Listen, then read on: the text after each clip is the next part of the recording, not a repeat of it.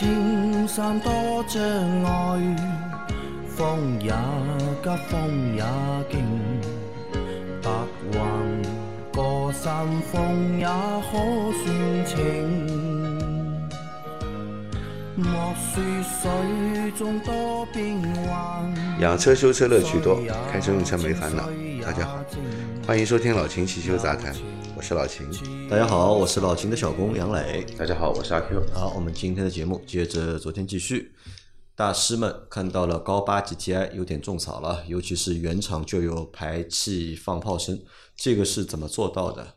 据说明年还是二零二三年会加装 GPF，那会不会到时候这个回火声就没有了？因为今年不会买。还有就是加了 GPF 后，喷油压力从二点五 MPa 加压到三点五 MPa，这个会有什么好处？因为二次侧背压大了一次侧背压，为了保留回火声吗？还有纠结这个和奥迪 A 三和 Model 三，奥迪的兴趣更低，Model 三是完全没有机械感，但是使用成本低。GTI 能有保值率这个概念吗？麻烦拔草或者给我些建议，谢谢。尤其是想听听阿 Q 君的想法啊，八代的 GTI。哎，先说原厂排气放炮声吧，其实这个比较简单，很多车其实都都有，不管是大众系的、奔驰系的、宝马系的，基本上德国车的性能车都会有。放炮怎么来放炮啊？比较简单，就是换挡的时候，它的换挡的一个程序是等于说是特别做了一下调教吧，就比较简单的一个。还有的话呢，就是说像这种性能车，它其实的话呢，排气管有两根嘛，有一根的话呢是。一般的话，左边那一根是，呃，带一个节气门，就带一个阀门。然后右边的话呢，是你低速时候用；左边的话呢，是你那个到高转区间才会做一个打开。还有两套排气的一个回路的这么一个系统，配合它的一个叫换挡时候的这么一个程序的调教，会有嘣的一下这种的一个放炮声音在，这个比较容易能实现，不光 GTI 会有。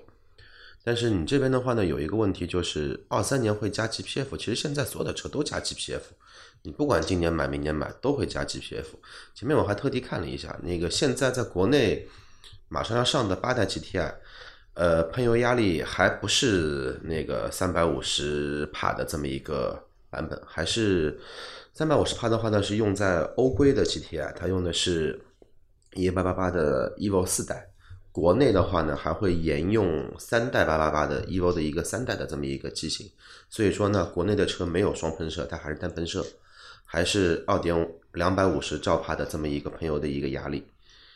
这个东西你说会有什么好处？如果从两百五十兆帕提升到三百五十兆帕，最好的还是什么呢？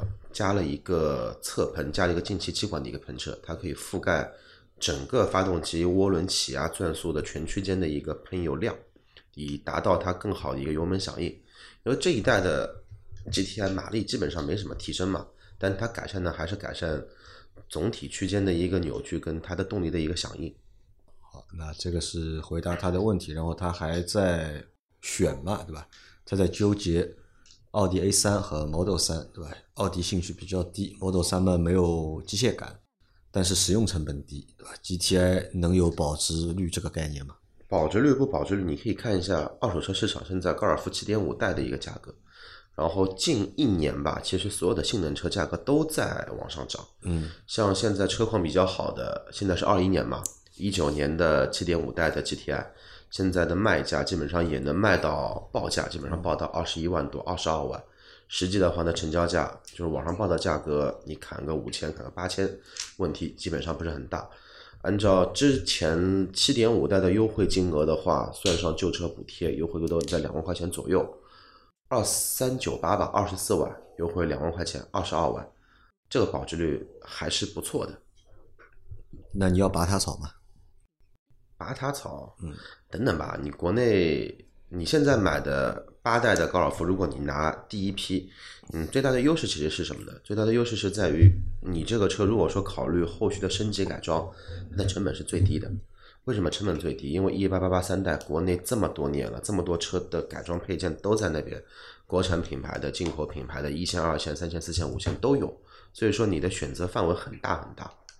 对动力提升这一块，但如果说马上升级，你会买到后面的八点五代的版本，升级到四代的那个一八八八的话，那可能会有一个窘境，就是你短期内你没没法做升级，就好比你现在宝马的新的 B 四八，你暂时你提升不了，你暂时刷不了动动力，但是你老的那个 B 四八你就可以刷。你推荐这个车吗？嗯，推荐不推荐？这个车就是买个信仰。就买个信仰，对，就其实就买个信仰，就是人生第一台性能车，其实是作为比较好的一台车。其实就那么回事。其实就那么回事还不至于。就换句话说，A 级车卖到二十几万，嗯，所有的配置它都有了，嗯，ACC 也有了，盲点辅助也有了，反正座椅加热一百样东西也都有。它跟有保时捷一样的那么小的一根换挡的电子感，其实配置还是很高的。那为什么杨磊说这么回事呢？就可能说开起来的感觉就这么回事。它确实差不多，嗯，如果你对操控这一块兴趣感觉很大的话，你可以试试看 Model 3。其实你光论操控感觉的话，其实我是始终认为 Model 3的操控比 GTI 要好了不止一个档次。Model 3的操控的话呢，更接近于什么呢？更接近于呃上一代的，因为这一代的三系它其实还是弱化了操控嘛，跟上一代的四系比较接近。好，那这个你自己做选择。再来下一条，燃油宝的封口锡纸掉到油箱里去了，要紧吗？只要没堵塞油泵滤网，就不要去纠结这个问题了。那会堵吗？现在可能没堵，以后动滚着滚着会堵掉吗？等它堵了再说吧。堵了再说，现在就不要纠结了。对，就这个很简单的，哪天车子你开到反觉得踩油门车不动了，嗯，那你就准备抬油箱吧。因为现在去抬的话也没这个必要。对，嗯，好，现在去抬，它在哪个角落你看不到，嗯你把油箱的维修孔打开，嗯，你也看不到怎么办呢？等它堵掉了呢，维修孔打开，汽油泵拎起来就在下面。好的，那我估计啊，这个小伙伴后面开车啊，心里面都会有有个疙瘩在，但是你这个封口怎么会掉到油箱里面去的？可能不小心估计。撕的时候啊，没撕好，嗯撕的时候没撕好，我还连着一点连，着嗯啊，然后就把它倒进去了倒好了以后拔出来一看，那个封口纸没了，对吧？那 这个蛮不小心的啊。啊，再下一条，三位老师你们好，老听众了，直接提问。我的车是二零二二零一二款福克斯二点零手动版本，开了十万五千多公里。最近驾驶员侧总能听到好像电流的声音，声音不大，但很扰人。停车断电还在响，不知道这是什么原因，怎么维修？呃，电流声啊，直接可以听到电流声。电流声只有是车门上的喇叭，嗯，有干扰才会有，对，啊，嗯，对吧？问题是他说他这个车辆熄火了还能听到，这个就是一个比较奇怪的地方。那还等于还有用电器在用电。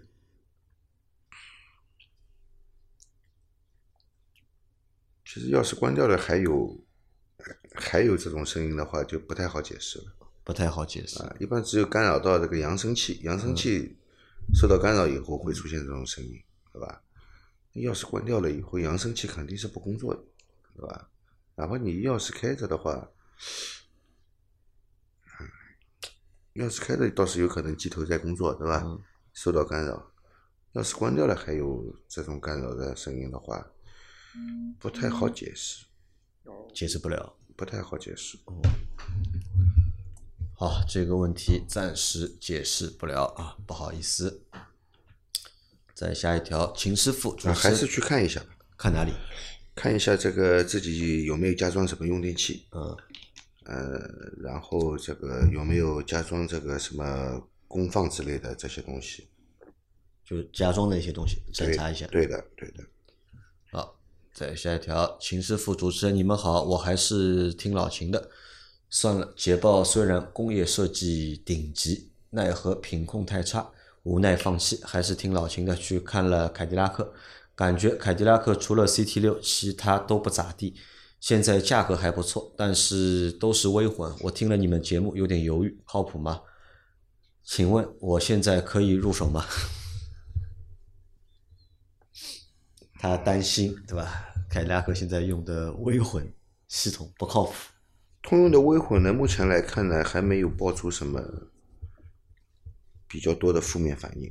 目前看还没有，因为卖的时间也不长，还没到时间，因 为卖的时间也不长，是吧？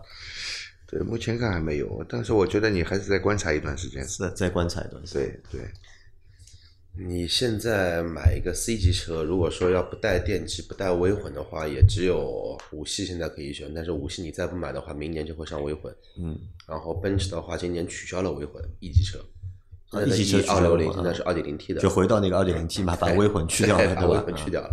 然后奥迪的话，现在 A 六的话，应该也是带微混，带十二伏的微混，能选的也就 BB。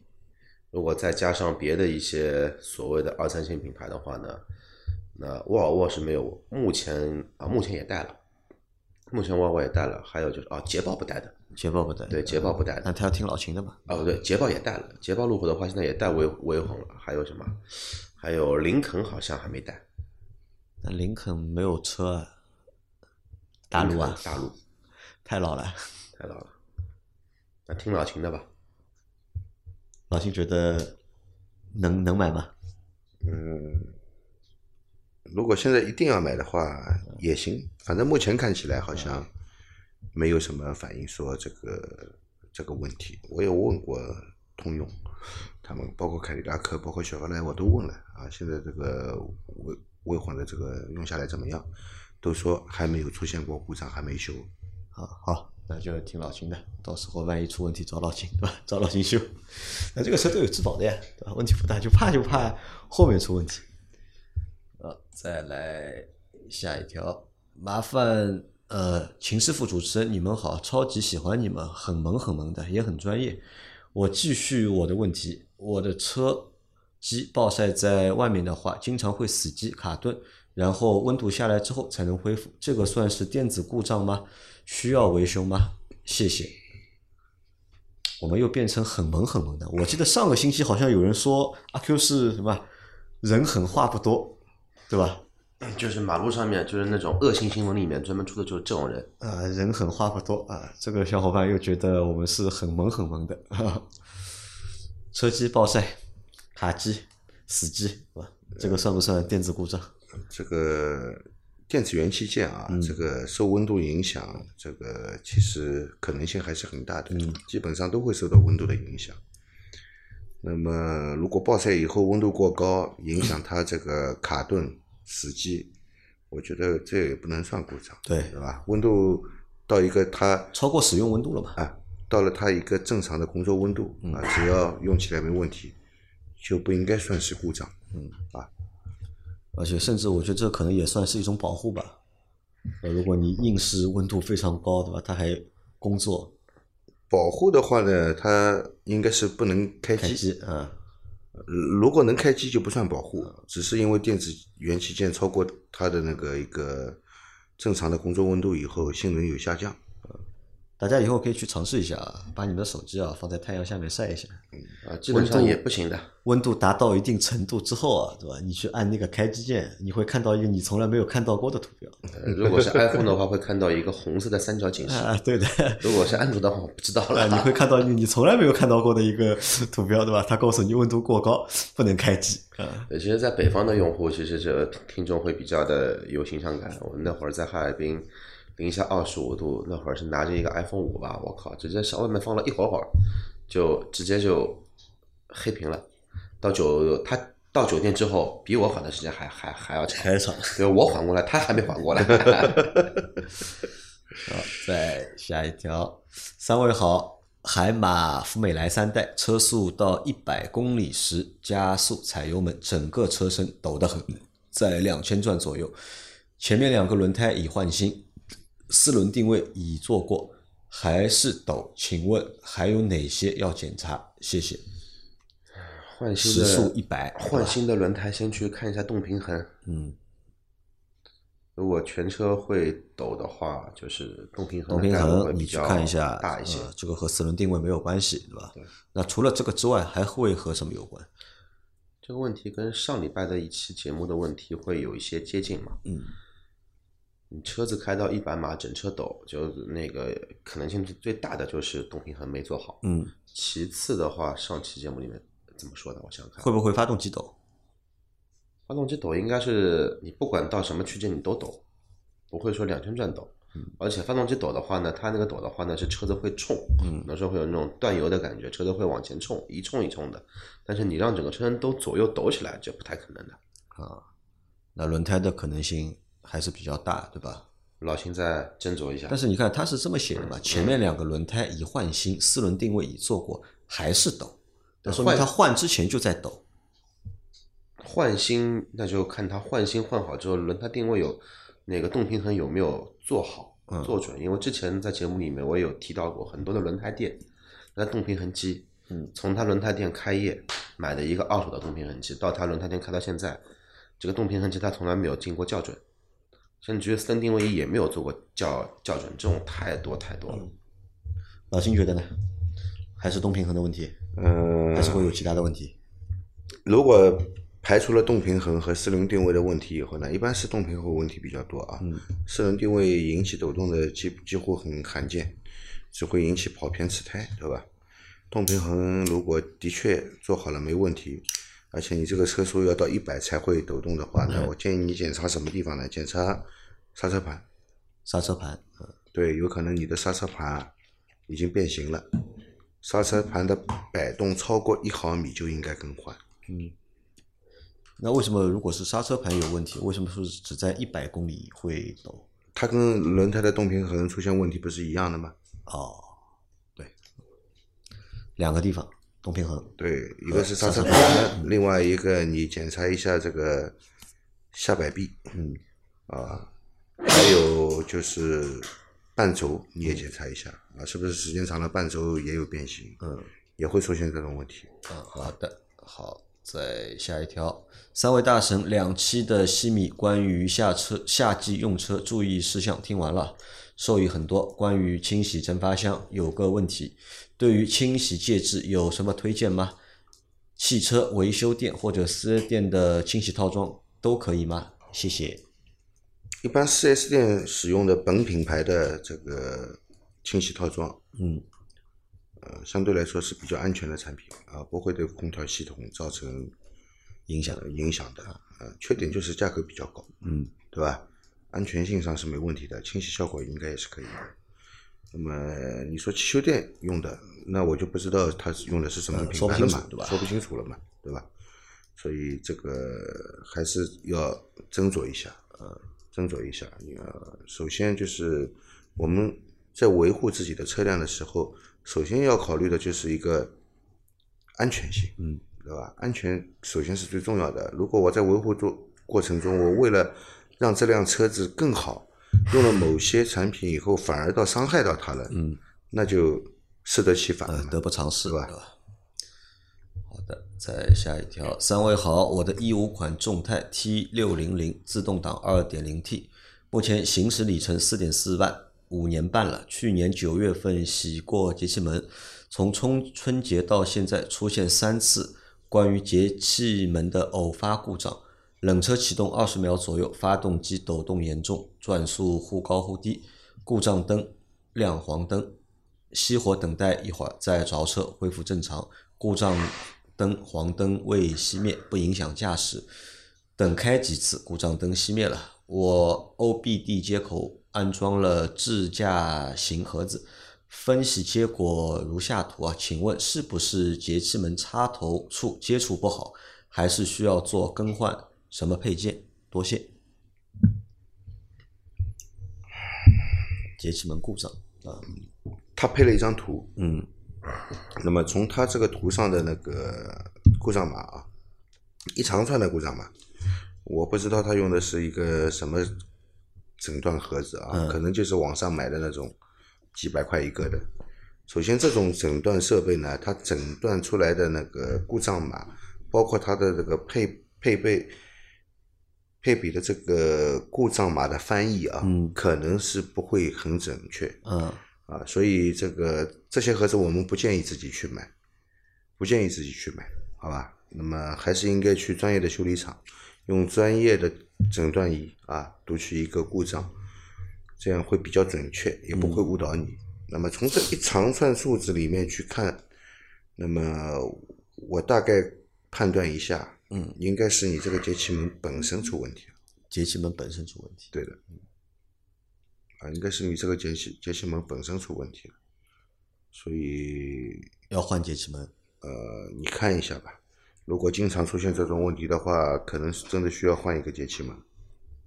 好的，嗯，再下一条，老秦师傅、杨老板、阿 Q，你们好，一直在默默的听你们的节目，都是干货，全网最好的汽车类节目啊，没有之一。你们的节目应该排在喜马拉雅的第一位。我提一个问题，请老秦师傅帮忙。我是一三年的夏利 N 五，小车特别省油，好开，还开不坏，百公里油耗五点多升，作为代步车。代步工具太好了，我一直用矿物质机油，现在七万公里了，能不能直接换成全合成机油？是不是对发动机有好处？请老秦师傅帮忙。最后祝节目越来越好，祝三位身体健康，万事如意，心想事成。祝杨老板把商城建设的越来越好，多多发财啊！这是一个小伙伴一直本来用矿物油，现在想换成全合成的机油。能够直接换吗？呃，如果一直用矿物油，那么矿物油也分品牌，嗯，对吧？嗯，不知道你用的是什么品牌、什么级别的矿物油也有级别，对吧？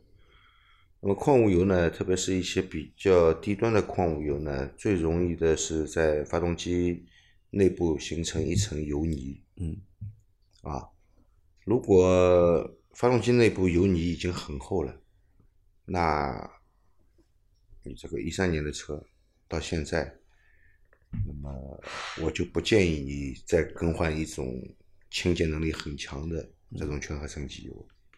为什么？它一旦把你这个油泥洗下来，有大量的油泥下来以后啊，有可能会造成你的那个润滑道的堵塞，嗯，造成你机油泵这个节滤器的堵塞，甚至于造成机油泵的损坏都有可能，啊。